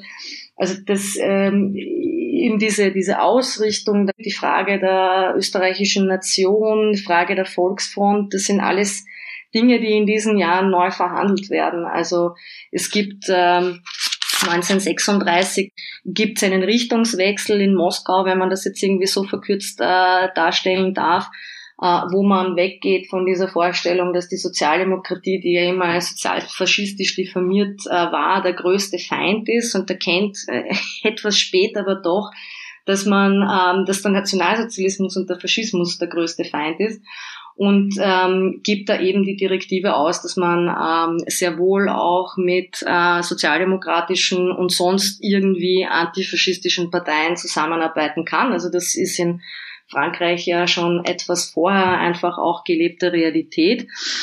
Und das ist auch ein Punkt, weil es bei diesen ähm, antifaschistischen Bündnissen um die Verteidigung der Nation geht, auch ein Punkt, wo man zum Beispiel auch in Österreich ähm, anfängt, über die österreichische Nation nachzudenken, weil das ja tatsächlich auch der Punkt ist, der zum Beispiel die Sozialdemokratie und die äh, kommunistische Partei noch im Exil spaltet. Also wie Sarah auch richtig gesagt hat, also die österreichische Sozialdemokratie ist für den Anschluss, aber für den Anschluss an ein sozialistisches, an ein revolutionäres Deutschland, weil man eben der Ansicht ist, dass die sozialistische Revolution nicht im kleinen Österreich machbar ist, aber im Rahmen des, des, des, des, des großen Deutschlands nach, dem, nach der Machtergreifung unter Anführungsstrichen der äh, Nationalsozialisten streicht man den Anschlusspassus auch aus dem Parteiprogramm. Aber so richtig zur, ähm, zur, zu einer österreichischen Nation ähm, bekennt man sich nicht. Das ist auch eben, wie ich schon gesagt habe, im Exil ein Punkt, ähm, der, der spaltet. Also es gibt ähm, was, in, was dann äh, in Frankreich passiert, um ein bisschen vorzugreifen, sind eben ähm, ist die Gründung von kulturellen Vereinigungen, wo es viel um das Hochleben lassen dieser österreichischen Identität ähm, äh, angeht, wo die Kommunisten zum Beispiel auch bereit sind, mit äh, Konservativen zusammenzuarbeiten, mit durchaus auch äh, dem austrofaschistischen Regime nahestehenden Personen zusammenarbeiten, was ihnen den großen Spott der Sozialdemokratie einbringt. Und das ist tatsächlich auch, und das schreibt Tilly Spiegel dann auch ähm, in den 1960er Jahren, sagt sie auf der einen Seite, das war im Widerstand der große Vorteil, ähm, wenn man so möchte, der KPÖ, dass man eben als Losung die Rettung der österreichischen Nation ausgegeben hat. Ähm, gleichzeitig ist es natürlich absurd, dass man dann in, in Paris, das äh, aufgrund geografischer Begebenheiten dann äh, das Zentrum der deutschsprachigen Immigration war, dass man dann dort zusammenarbeitet mit ähm, Dolphus Schuschnigg-Anhängerinnen, die einen vorher ja eigentlich verfolgt haben. Ja, aber das ist, ähm, finde ich, eine durchaus interessante Konstellation. Aber diese, diese, diese Frage der Orientierung auf eine, auf eine österreichische Nation ist, ist umstritten und gleichzeitig, wie Tilly Spiegel eben schreibt, auch ein, ein Vorteil in der Frage des Widerstands, weil das, wenn man sich als Deutscher sieht, ja, oder als Deutsche, dann ist es ja auch umso schwieriger, zum Beispiel Widerstand zu leisten, so. Also das sind quasi, das sind ihre Überlegungen diesbezüglich. Das war jetzt ein sehr langer Exkurs und ich komme eigentlich kurz zu Tilly Spiegel wieder zurück, was sie eigentlich macht, bevor sie dann Franz Marek ähm, unterm Eiffelturm kennenlernt. Ähm, sie ist in Frankreich, ähm, unterstützt, ist dort begeistert von den internationalen, äh, von den Interbrigadisten. Äh, Frankreich ist so ein Verteilerzentrum, wenn man so möchte, für Freiwillige, die dann nachher nach Spanien weitergehen, um dort beim äh, spanischen Bürgerkrieg äh, teilzunehmen. Ähm, es gibt auch eine sehr schöne Passage von ihr. Also man muss sich ja vorstellen, sie war noch eine junge Frau, wo sie dann, wo sie dann schreibt, ja, und die Interbrigadisten, und das waren ja alles keine Greise, Punkt, Punkt, Punkt. Also das finde ich auch, finde ich auch eine sehr schöne Passage. Und beschließt dann eben vor allem wegen diesen Interbrigadisten nach Österreich zurückzukehren, beziehungsweise in dieses Grenzgebiet zwischen ähm, der Schweiz und, und Vorarlberg, ja, weil das für einige Länder aus Osteuropa eigentlich der einzige Durchlass ist, um dann weiter nach Frankreich und nach Spanien zu gehen. Also jetzt sehr salopp formuliert, im Norden ist Deutschland, das ist faschistisch, da kann man nicht durch und im Süden ist Italien, das ist auch faschistisch, da kann man nicht durch. Deswegen ist das der einzige Durchgang. In äh, Österreich ähm, ist natürlich auch eine, eine Diktatur. Ähm, in der Schweiz ist es so, ähm, dass es zwar eine Demokratie ist, aber auch die unterstützen die Teilnahme am Bürgerkrieg nicht. Also auch da stehen Haftstrafen darauf. Und Tilly Spiegel und Genossinnen ähm, richten dort ein konspiratives Netz ein, das mit Hilfe von, von Schmugglern, also solche, die irgendwie aus, wegen der Idee beteiligt sind, aber auch solche, die auch aus finanziellen Gründen daran teilnehmen, ähm, bilden dort ein Netz, das eine Zeit lang sehr gut funktioniert. Sie wird dann aber irgendwann mal doch hochgenommen und in St. Gallen ähm, inhaftiert. Und ich finde das Datum das Datum ihrer Verurteilung auch so interessant, weil sie am, am 11. März 1938 verurteilt wird, also wirklich unmittelbar vor dem sogenannten Anschluss und eben in der Schweiz festgenommen wird und nicht in, nicht in Österreich. Und ich würde mal behaupten, dass das tatsächlich auch ein Faktor ist, der wahrscheinlich das Leben gerettet hat, weil also sie war Kommunistin, das steht fest, das ist auch ihr Selbstverständnis und für die nationalsozialistischen Behörden ähm, hat sie auch als äh, Jüdin gegolten, unabhängig dessen, dass sie jetzt aus der israelitischen Kultusgemeinde ausgetreten ist. Also ich glaube, wenn sie in Österreich äh, gefangen genommen worden wäre, dann hätte sie das nicht überlebt. Jetzt haben wir den Anschluss. Jetzt äh, als nächsten Schritt müssen wir dann Richtung Zweiten Weltkrieg schauen. Wie erleben die beiden den Zweiten Weltkrieg und wie sieht ihr Widerstandskampf in dieser Phase aus? Geschichtliches Wissen. Am 1. September 1939 mit dem Überfall auf Polen beginnt der ähm, Zweite Weltkrieg, bis sich Franz Marek eigentlich wieder offiziell im Widerstand engagiert, dauert es aber noch bis 1941. Das liegt an mehreren Gründen. Eine ist vor allem, dass mit dem Überfall der Wehrmacht auf Polen Frankreich die Aufenthaltsbestimmungen für Personen die Angehörige des Deutschen Reichs sind und Österreich gehört ja bereits zum Deutschen Reich, deutlich verschärft. Und das ist unabhängig von religiöser Zugehörigkeit, politischer Einstellung oder äh, was auch immer. Also alle Personen, die sozusagen einen deutschen oder einen deutschen oder reichsdeutschen Pass besessen haben, die wurden, die wurden jetzt sozusagen interniert Franz Marek trifft das auch, wird kurzfristig in einem Fußballstadion in der Nähe von Paris äh, festgesetzt und kommt dann in ein Lager äh, im Nordwesten Frankreich, Meslay-de-Main, wo er, wo er einsitzt. Dort sitzen eigentlich, das ist, Marek beschreibt das als das Lager, wo eigentlich alle österreichischen Kommunisten äh, sich wieder treffen und dort auch interniert sind aber auch andere Angehörige von kommunistischen Parteien aus Deutschland finden sich dort wieder und sie bleiben jetzt mal auch dort interniert. Das ist, also sie sind eigentlich jetzt mal handlungsunfähig in dem Sinne und Genau, und erst nach der Besetzung Frankreichs durch die deutsche Wehrmacht und die, durch die Errichtung des Vichy-Regimes, also erst Anfang der 1940er Jahre, er wird dann Teil einer Hilfsarmee, die, so, äh, die, äh, die, die etwaige Hilfstätigkeiten erfüllen muss, wird dann später aus dem Lager wieder offiziell entlassen und kommt dann nach Marseille. Also diese ersten Phasen, diese ersten Kriegsjahre bei Franz Marek sind sehr stark dazu gekennzeichnet, dass er eigentlich nicht im Widerstand aktiv ist, sondern wie andere Kommunisten interniert ist und dann in einem Hilfsdienst tätig wird und dann freigelassen wird und sich in, in der Immigration wieder in Marseille wiederfindet. Das ist ein Zustand, den er persönlich als nicht sehr, sehr gut beschreibt. Also er hasst, äh, das drückt er auch für diese Phase in Marseille aus. Er ist eigentlich zutiefst, diese Immigrationsphase ist ihm zutiefst zuwider. Er möchte eigentlich längst wieder auch im Widerstand aktiv sein.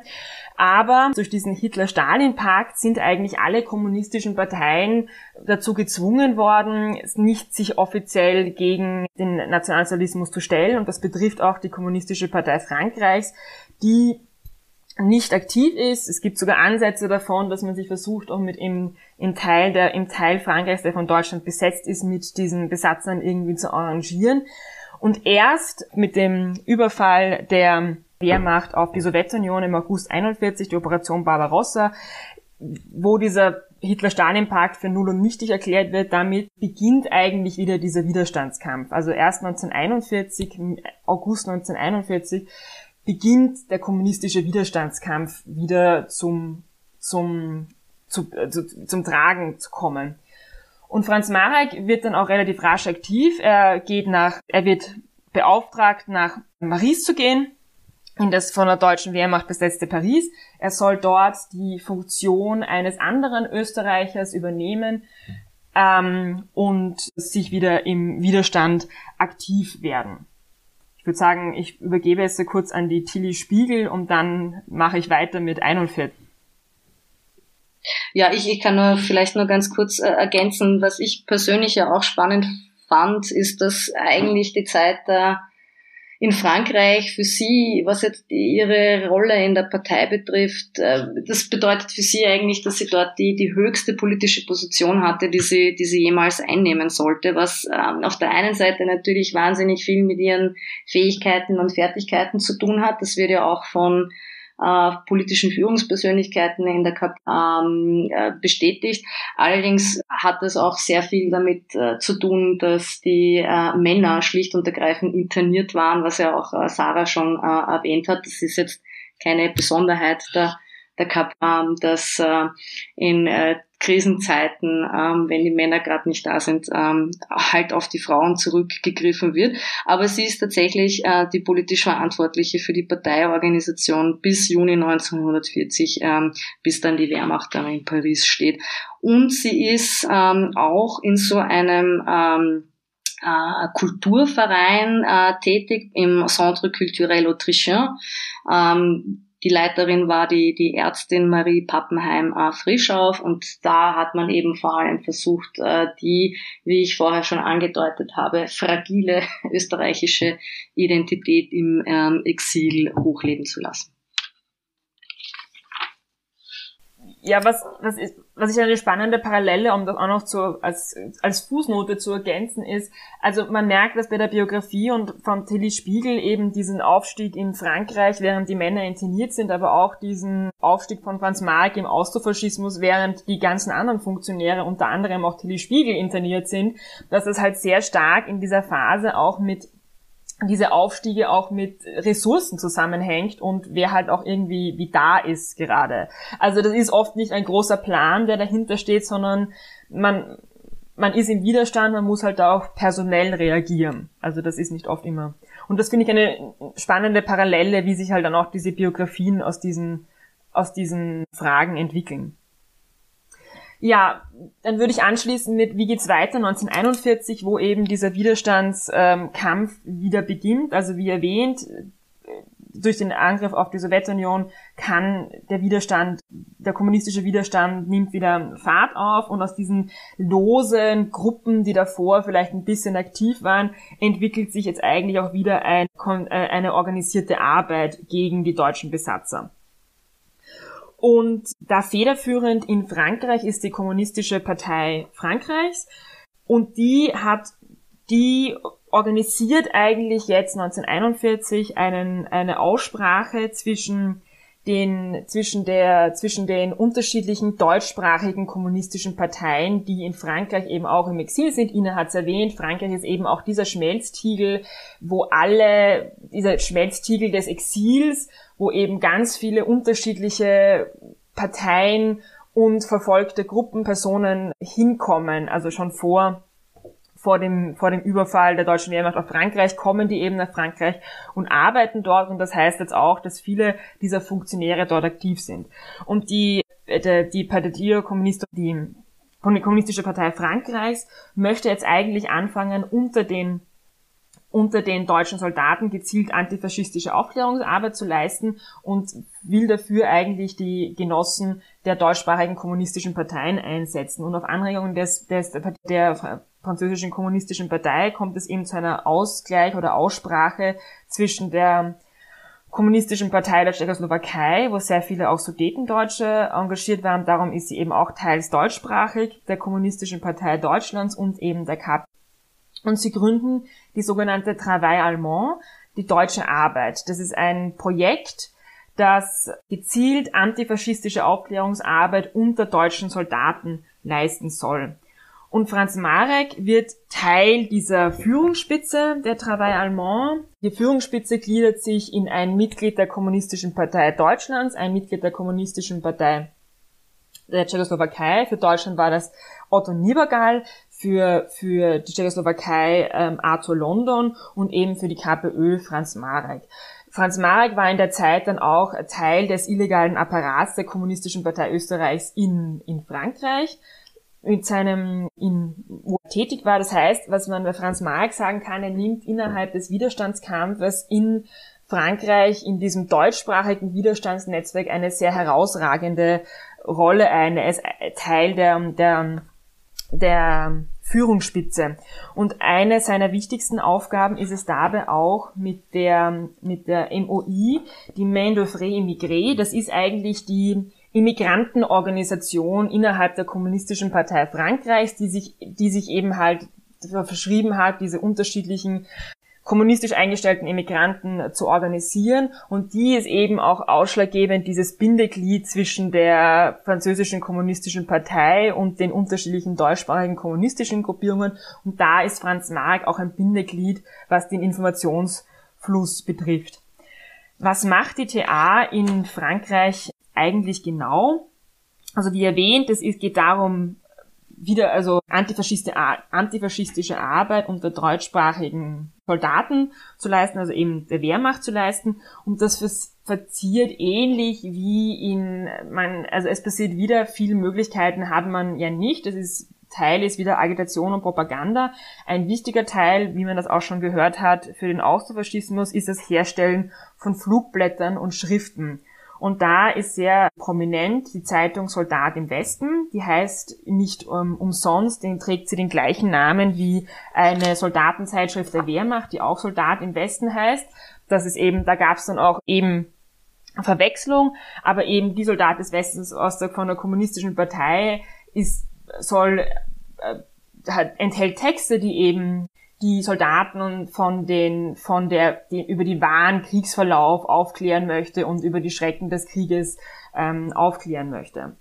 Weiters die Informationen, die sie für diesen, in diesem Soldat im Westen und, und für die anderen Flugblätter, aber vor allem für den Soldat im Westen bekommen, erhalten sie von sogenannten Eingebauten. Das sind, das sind Widerstandskämpfer, die in deutschen die in deutschen Einrichtungen tätig sind und da eben auch Informationen herausgeben.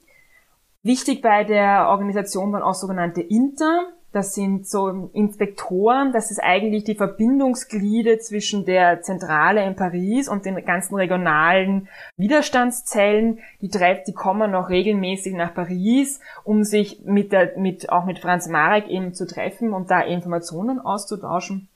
Und ganz entscheidend, und da waren auch sehr viele österreichische Widerstandskämpferinnen aktiv, ist die sogenannte Mädelarbeit, wo es darum geht, dass Deut österreichische Frauen oder kommunistische Frauen, deutschsprachige Frauen, sich als ihre deutschen Sprachkenntnisse einsetzen, mit Soldaten ins Gespräch kommen, um auszuloten, um auszuloten, wie sehr sie auch eingesetzt werden können für Widerstandstätigkeiten, ob man sie zum Desertieren bewegen kann. Das war eine sehr gefährliche Arbeit, weil man immer die, weil man ja im direkten Kontakt mit den, mit den Soldaten gekommen ist und immer Gefahr gelaufen ist, enttarnt zu werden und verhaftet zu werden. Und war aber einen, war aber ein wichtiger Teil dieses, dieser, dieser Travail Allemand. Und ja, und auch diese Mädelarbeit wird organisatorisch von, also als, als Leiter sozusagen von Franz Marek organisiert. Franz Marek ist auch im Soldat im Westen äh, stark engagiert. Er gibt ihn gemeinsam mit Toni Lea, die äh, Ina hat sie bereits erwähnt, das ist eine langjährige Freundin von Tilly Spiegel und von Franz Marek gemeinsam heraus. Also er ist vor allem für die Texte verantwortlich und Toni Lea kümmert sich um, um den Satz und das Niederschreiben. Und ja, das sind so die wichtigsten, die wichtigsten Aspekte eigentlich dieses Widerstandskampfs in Frankreich. Wie erleben denn die beiden nun das Kriegsende und, wir hatten es im Vorgespräch gesagt, ganz grob, wie verläuft denn ihr Leben nach dem Zweiten Weltkrieg? Wenn ich da kurz anschließen kann, ähm, würde ich vielleicht nur noch ergänzen, ein Kollege von uns, Hans Schaffranek, der ähm, sich sehr intensiv mit der Frage der ähm, Österreicherinnen in der französischen Resistance auseinandergesetzt hat, hat ähm, mir vor kurzem im Rahmen eines Podiumsgesprächs gesagt, dass er der Ansicht ist, dass Tilly Spiegel wahrscheinlich die einzige Inter war, also die einzige Frau in dieser Position. Das fand ich ähm, auch recht interessant.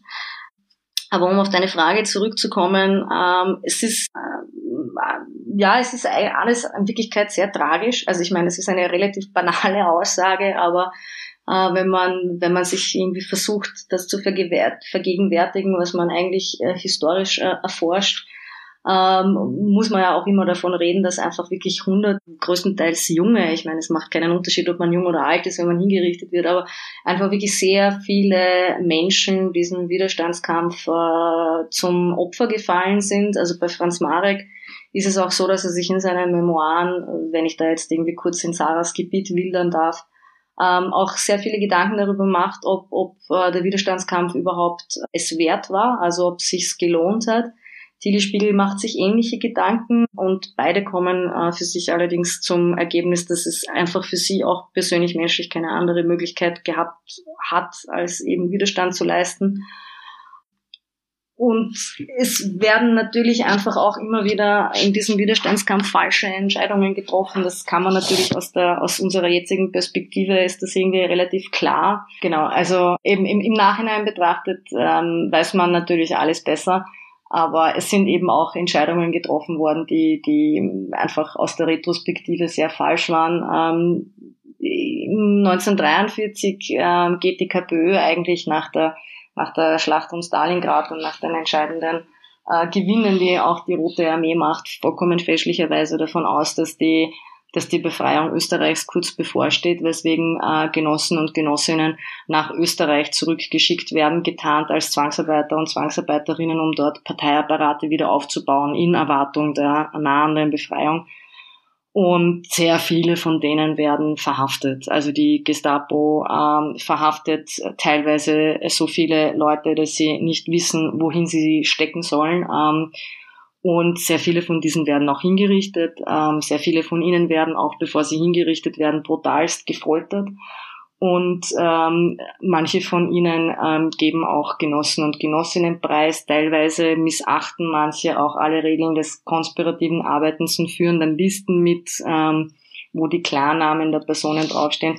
Also kurzum, der Gestapo wird dann eigentlich relativ schnell diese Verbindung zwischen Frankreich und, und Wien klar.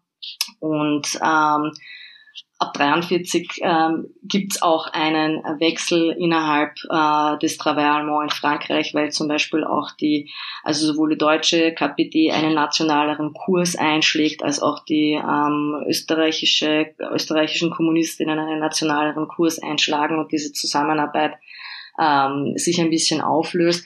Aber generell ist man ab 1943 in Frankreich eigentlich nur noch mit dem Überleben beschäftigt. Ja, also es gibt riesige Verhaftungswellen immer wieder in, in, in Wien, aber auch in Frankreich. Und Tilly Spiegel und, und ähm, Franz Marek ähm, halten zwar sehr lange aus, aber im August 1944 trifft es dann auch sie. Und äh, also sie sagen, sie sagen beide, dass sie zu diesem Zeitpunkt eigentlich schon nur noch auf die nahende Befreiung ähm, Frankreichs gewartet haben, aber dann doch von Wiener Gestapo-Beamten dort aufgegriffen werden, weil die französischen Kollegen quasi in Wien um Hilfe gebeten haben, werden dann tatsächlich zwei Wiener Gestapo-Beamte ähm, nach Frankreich geschickt und die beiden landen dann in einem Militärgefängnis in der Nähe von Paris in Fresnes in ähm, der Todeszelle und gehen eigentlich auch davon aus, dass sie jetzt einfach sterben werden. Und ähm, das muss ein sehr schrecklicher ähm, Gedanke sein. Ähm, die Nachkriegsösterreich ähm, war kein Ort, an dem man jetzt so wahnsinnig viel über diese Erfahrungen und Empfindungen geredet hat. Deswegen wissen wir nicht so wirklich, wie es ihnen mit diesen Erfahrungen gegangen ist, aber würde davon ausgehen, dass die beiden einfach auch äh, psychisch gekennzeichnet waren bis an ihr Lebensende durch die Erfahrungen, die sie dort gemacht haben. denn letzten Endes ist es tatsächlich einfach nur die Befreiung von Paris, die verhindert, dass die Todesurteile ähm, verstreckt, äh, vollstreckt werden. Und ähm, Paris wird befreit und die beiden bleiben dann, weil ähm, Paris einfach im Sommer 44 äh, befreit wird, ähm, eben äh, bis, äh, äh, bis zur Befreiung Österreichs dann auch in äh, Frankreich.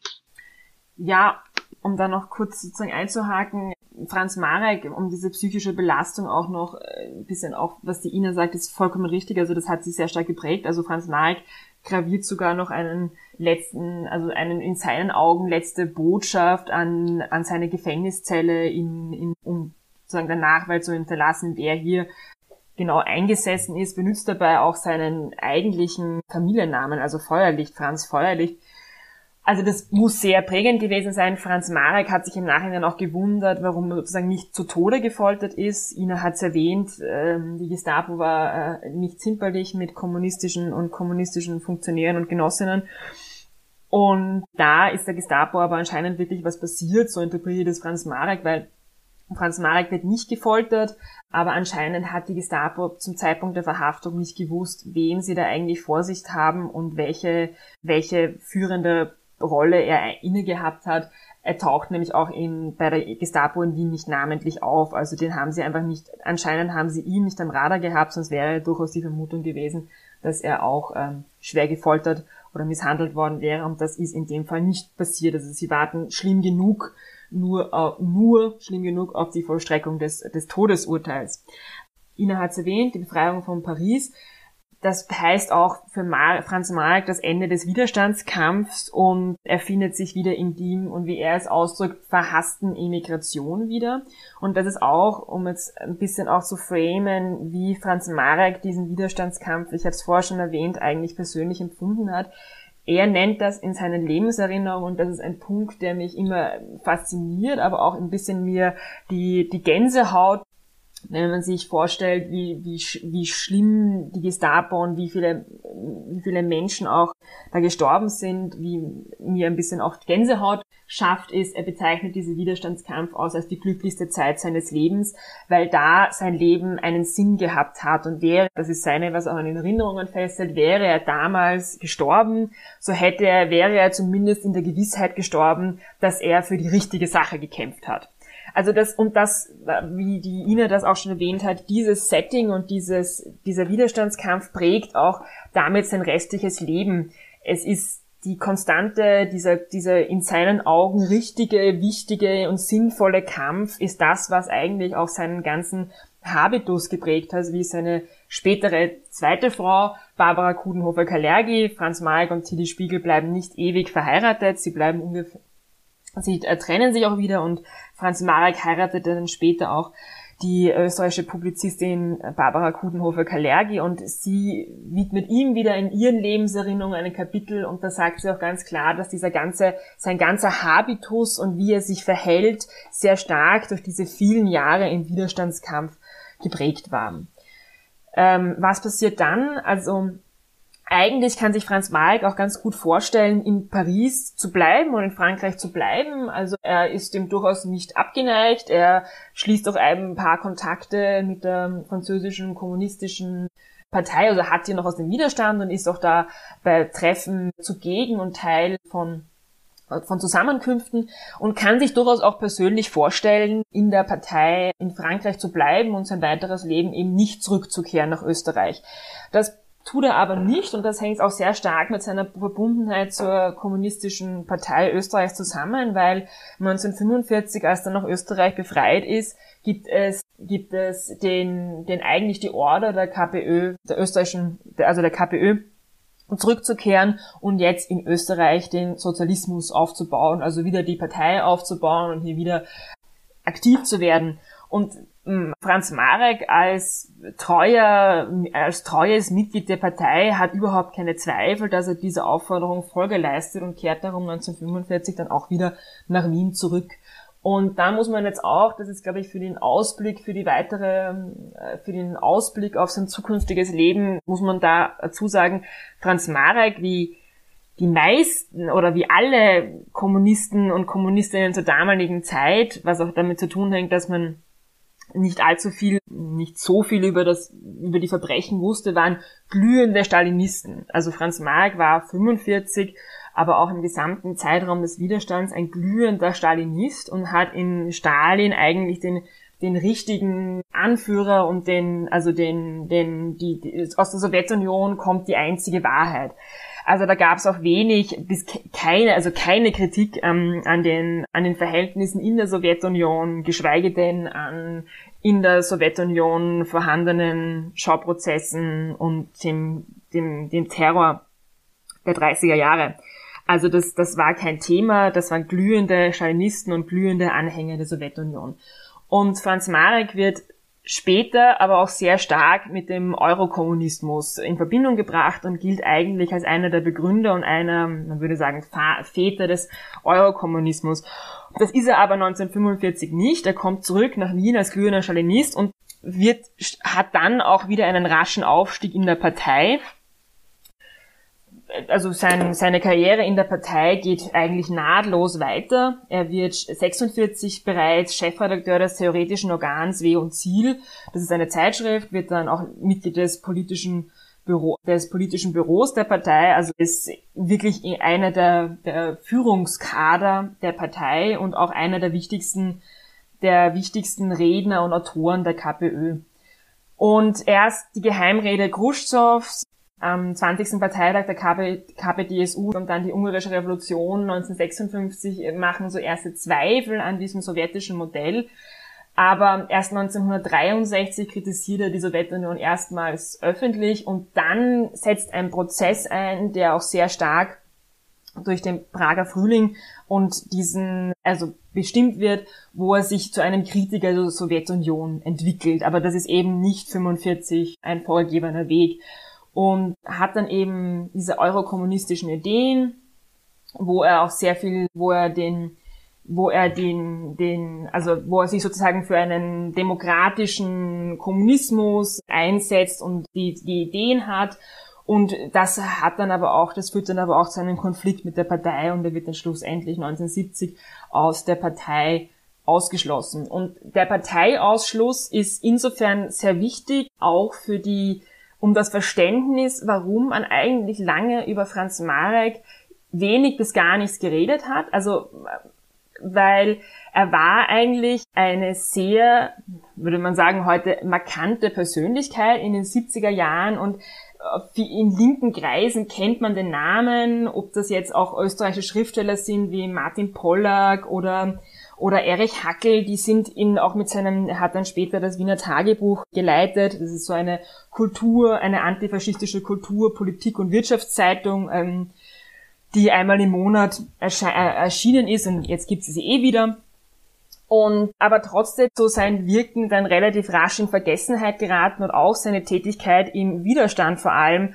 sehr stark in Vergessenheit geraten, weil dieser Parteiausschluss dazu auch geführt hat, dass eigentlich in anderen kommunistischen Parteien die nicht mehr über seine, seine, seine Rolle und seine Persönlichkeit eigentlich jetzt sozusagen ausgespart worden ist, weil er eben sozusagen ein, ein Ausgeschlossener aus diesen, aus diesem, aus dieser, aus dem Partei oder aus dieser aus dieser Strömung war.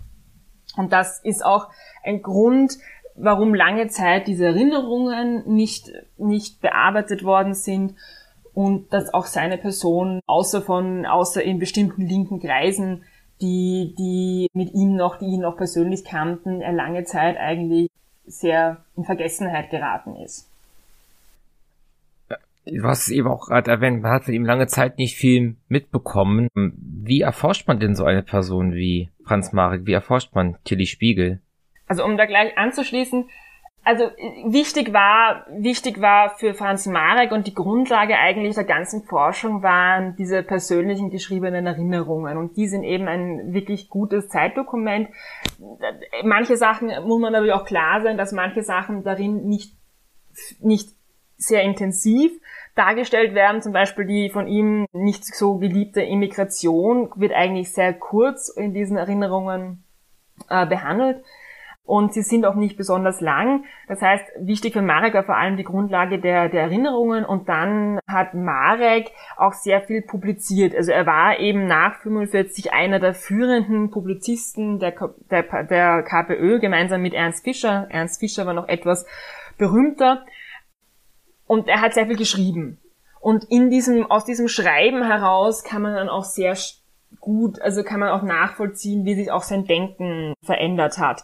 Und für den Widerstand vor allem über alles, was irgendwie persönlich noch vorhanden geworden, vorhanden geblieben ist, was sehr wenig ist, über den Nachlass von ihm. Er hat einen Nachlass im Dokumentationsarchiv des österreichischen Widerstands und ja, teilweise über Erinnerungsberichte von anderen, von anderen Genossen und Genossinnen, die mit ihm aktiv waren. Also zum Beispiel Josef Meisel hat Erinnerungen geschrieben, wo er sehr oft, er hat eng mit Franz Marek zusammengearbeitet in Frankreich, wo er sehr viel geschrieben hat. Natürlich muss man diese Erinnerungen noch immer einordnen und hinterfragen, weil es ist nicht ganz so einfach, weil wir haben uns auch, um das mal kurz so, wir haben uns auch ein bisschen schwer getan bei, bei der Biografie, dann genau zu rekonstruieren, welche Funktionen jetzt wirklich wer inne hatte und was mehr Hörensagen ist und was wirklich jetzt gefestigt ist oder wer einfach das im Nachhinein sagt, weil er die Person nicht gemocht hat. Und dann nehme ich auch Franz Marek nicht aus, weil Franz Marek geht mit Leuten, mit denen er auch in seinen Erinnerungen mit Personen, die er nicht nicht, nicht mochte oder denen er auch irgendwie sprach er relativ rasch ab, dass sie irgendwie was Wichtiges leisten und da muss man natürlich dann immer kritisch einordnen, inwieweit stimmt das also und das versucht man dann eben über mehrere Quellen, unterschiedliche Lebenserinnerungen und hier das auch irgendwie abzugleichen. Aber es ist natürlich gerade für den Widerstand nicht so einfach, weil natürlich, weil es ein Widerstand war und nichts aufgeschrieben worden ist, es gibt keinen Bericht. Heute haben wir die und die das und das gemacht. Also vieles einfach auch dann Erinnerungen, die später publiziert worden sind. Ina, was müssen wir noch über Tilly Spiegel wissen, sei es biografisch, sei es zur Erforschung? Ja, gute Frage. Natürlich muss man alles über Tilly Spiegel wissen, weil sie eine, eine sehr tolle Frau gewesen ist äh, und äh, auch eine sehr mutige Persönlichkeit. Aber wenn ich vielleicht an, an Sarah anschließen kann, bei Tilly Spiegel ergibt sich ja, ähm, würde ich behaupten, dieses Problem ja noch einmal schärfer weil ähm, sie eine Frau war. Und das ist leider sehr oft so. In der, ähm, also vor diesem Problem bin ich auch gestanden auf der Suche nach einem biografiewürdigen, wenn man so möchte, Objekt eben für dieses, für dieses äh, Objekt und Subjekt des eigenen Lebens, für dieses Projekt 2018, das es zwar sehr viele spannende Frauenpersönlichkeiten gegeben hätte, aber es in vielen Fällen einfach so ist, dass diese nicht genug Spuren hinterlassen haben, um tatsächlich eine Biografie ähm, über sie schreiben zu können. Und auch bei Tilly Spiegel ergibt sich die, wie ich finde, relativ absurde Situation, dass man ihr Leben bis 1945, also Jahre, die sie eigentlich größtenteils in der Illegalität verbracht hat, weitaus besser rekonstruieren kann als die Zeit nach 1945. Ja. Ähm, erstens, weil ähm, sie ähm, zum Glück überlebt hat. Also sie ist 1988 gestorben. Das war ein Zeitpunkt, wo ähm, ähm, also Sarah hat vorher gemeint, ähm, nur um das zu ergänzen, dass ähm, die Rolle von Franz Marek im Widerstand ähm, nicht so ähm, bekannt war wegen innerkommunistischen Streitigkeiten. Das stimmt auf jeden Fall. Ähm, gleichzeitig würde ich jetzt nur noch hinzufügen, und auch weil Österreich als Land ähm, nicht darauf aus war, sich diese Geschichten anzuhören. Ja? Also die, das kommt vielleicht auch noch einmal dazu, dass unmittelbar nach 1945 gibt es eine kurze Phase, wo man ähm, aus außenpolitischen Gründen, um eben zu beweisen, dass Österreich sehr wohl Widerstand geleistet hat, ähm, diesen Widerstand betont, aber danach kommt dann äh, eine sehr lange Phase, wo man eigentlich auch nicht darüber ähm, redet.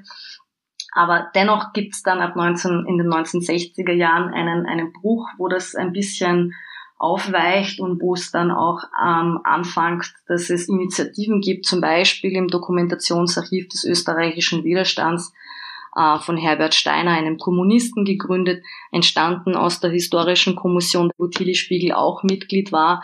Und nachher dann aber zu einem parteiübergreifenden ähm, Projekt geworden, ähm, wo es eben Bemühungen gibt, äh, vor allem im Zuge von erzählte Geschichte-Projekten, ähm, biografische Erinnerungen von damaligen Widerstandskämpfern und Kämpferinnen äh, zu sammeln Ähm, da kann man auch, also das Interview von Tilly Spiegel selber ist leider nicht sonderlich ergiebig, weil sie zu dem Zeitpunkt schon leider ähm, wahrscheinlich relativ dement war. Also da kann man jetzt nicht so wahnsinnig viel rausholen. Es bricht auch in den 1920er Jahren ab aber über die Lebenserinnerungen von Genossen und Genossinnen. Und deswegen habe ich ganz am Anfang auch gesagt, dass irgendwie so ein kollektivbiografischer Ansatz wahrscheinlich auch sehr spannend wäre, lässt sich auch vieles über sie erfahren, weil sie immer wieder vorkommt. Es gibt ähm, Zeitungsberichte, wo sie, wo sie vorkommt, eben als Inhaftierte oder als Angeklagte in irgendwelchen Projekten und vor allem natürlich auch Gegnerquellen, also äh, Verhaftungs, äh, also Dokumente, wo ihre Verhaftung seitens diversester Behörden ähm, konstatiert wird. Also das sind, das sind Dinge, die es ermöglichen, wie diese Zeit tatsächlich etwas besser darzustellen als die Zeit nach 1945, weil sie da eigentlich ähm, immer im Schatten von Franz Marek steht. Ja, das, das meine ich jetzt nicht vorwurfsvoll, sondern das ist einfach so, dass ich dass sie in, innerhalb der KPÖ einfach keine in irgendeiner Form führende Rolle mehr einnimmt. Sie gilt im Gegensatz zu ihrem Mann auch nicht als ähm, Intellektuelle, obwohl sie als eine der wenigen Frauen zum Beispiel in Weg und Ziel äh, publiziert. Also sie sie verschwindet da ein bisschen in, in Franz Mareks Schatten. Deswegen lässt sich das eigentlich ähm, sehr viel schlechter rekonstruieren. Und was auch noch dazu kommt, ist, dass ähm, sie, also 1968 ist eine Zäsur ähm, in der KAP, ähm, die eine Zäsur sowohl auf politischer Ebene, allerdings auch eine Zäsur auf zwischenmenschlicher Ebene, die man sich, glaube ich, auch kaum vorstellen kann. Also versuchen wir es mal. Das sind Leute, die ähm, teilweise 15 Jahre äh, in der Illegalität äh, verbracht haben, teilweise in der Todeszelle gesessen sind. Alle haben sie Familienmitglieder verloren ähm, und oder Freunde und Freundinnen und dann im Laufe der nächsten ähm, Jahre, Jahrzehnte äh, bricht immer mehr ein Unbehagen auch mit der Politik der Sowjetunion auf. Aber man tut sich schwer auszutreten, weil man einfach auch so viel investiert hat. Ja, also man hat seinen eigenen Kopf dafür in die Waagschale gelegt und deswegen dauert es auch so lange, ähm, bis dann manche eben diesen, diesen Schritt ziehen und entweder austreten oder einfach sich nicht mehr engagieren.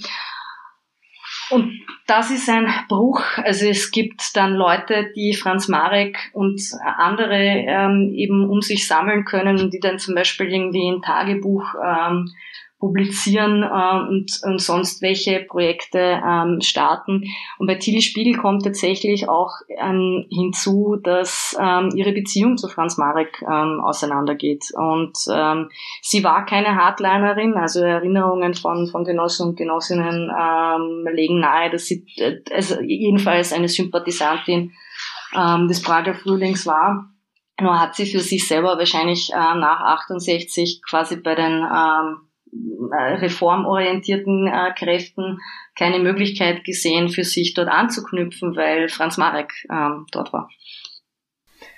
Ja, also das will ich nur unterstreichen, dieses 68, das ist wirklich für viele Leute in der, also dieses Jahr 68 ein sehr wichtiger, prägender Punkt, weil äh, man verurteilt, was passiert, aber es ist auch wirklich schwierig, da jetzt einen Schlussstrich zu ziehen, weil man eben diese persönlichen Opfer gebracht hat und weil die Partei Heimat ist und weil man eigentlich auch außerhalb keine, keine Freunde hat oder kein, das ist nicht nur eine Partei, das ist ein Sozialleben, das ist eine Familie, das ist, das ist die Umgebung, das ist die Leute, mit denen man etwas unternimmt, wie wir das im Beginn auch schon für den Austrofaschismus gesagt haben, also für die Zeit des Austrofaschismus, das, das macht das ungleich schwieriger. Franz Marek, auch für Franz Marek ist das ein großer Bruch. Er hat sozusagen ein bisschen den Vorteil, dass mit ihm viele seiner Freunde und Genossinnen die Arbeit einstellen und die sich halt dann wieder in diesem Grüppchen, in diesem Tagebuch wiederfinden, wo dann eben Josef Meisel, Leopold Spierer, aber auch die Toni Lehr, Teddy Brager, alle da wieder auch aktiv werden und dieses, dieses, dieses, diese diese Beziehung dann halt dort weitergeführt wird. Damit verliert Marek, obwohl das auch für ihn auch ein schwieriger ein Bruch war, nicht komplett diesen, diesen freundschaftlichen Zusammenhalt, weil sich die jetzt eben dort organisieren. Genau. Und Franz Marek, um das auch anzuschließen, stirbt relativ überraschend 1979, also neun Jahre nach seinem Parteiausschluss, in, Neu äh, in Neukirchen in Oberösterreich im Urlaub und genau, also dann endet auch dieses äh, Leben relativ abrupt eigentlich. Musik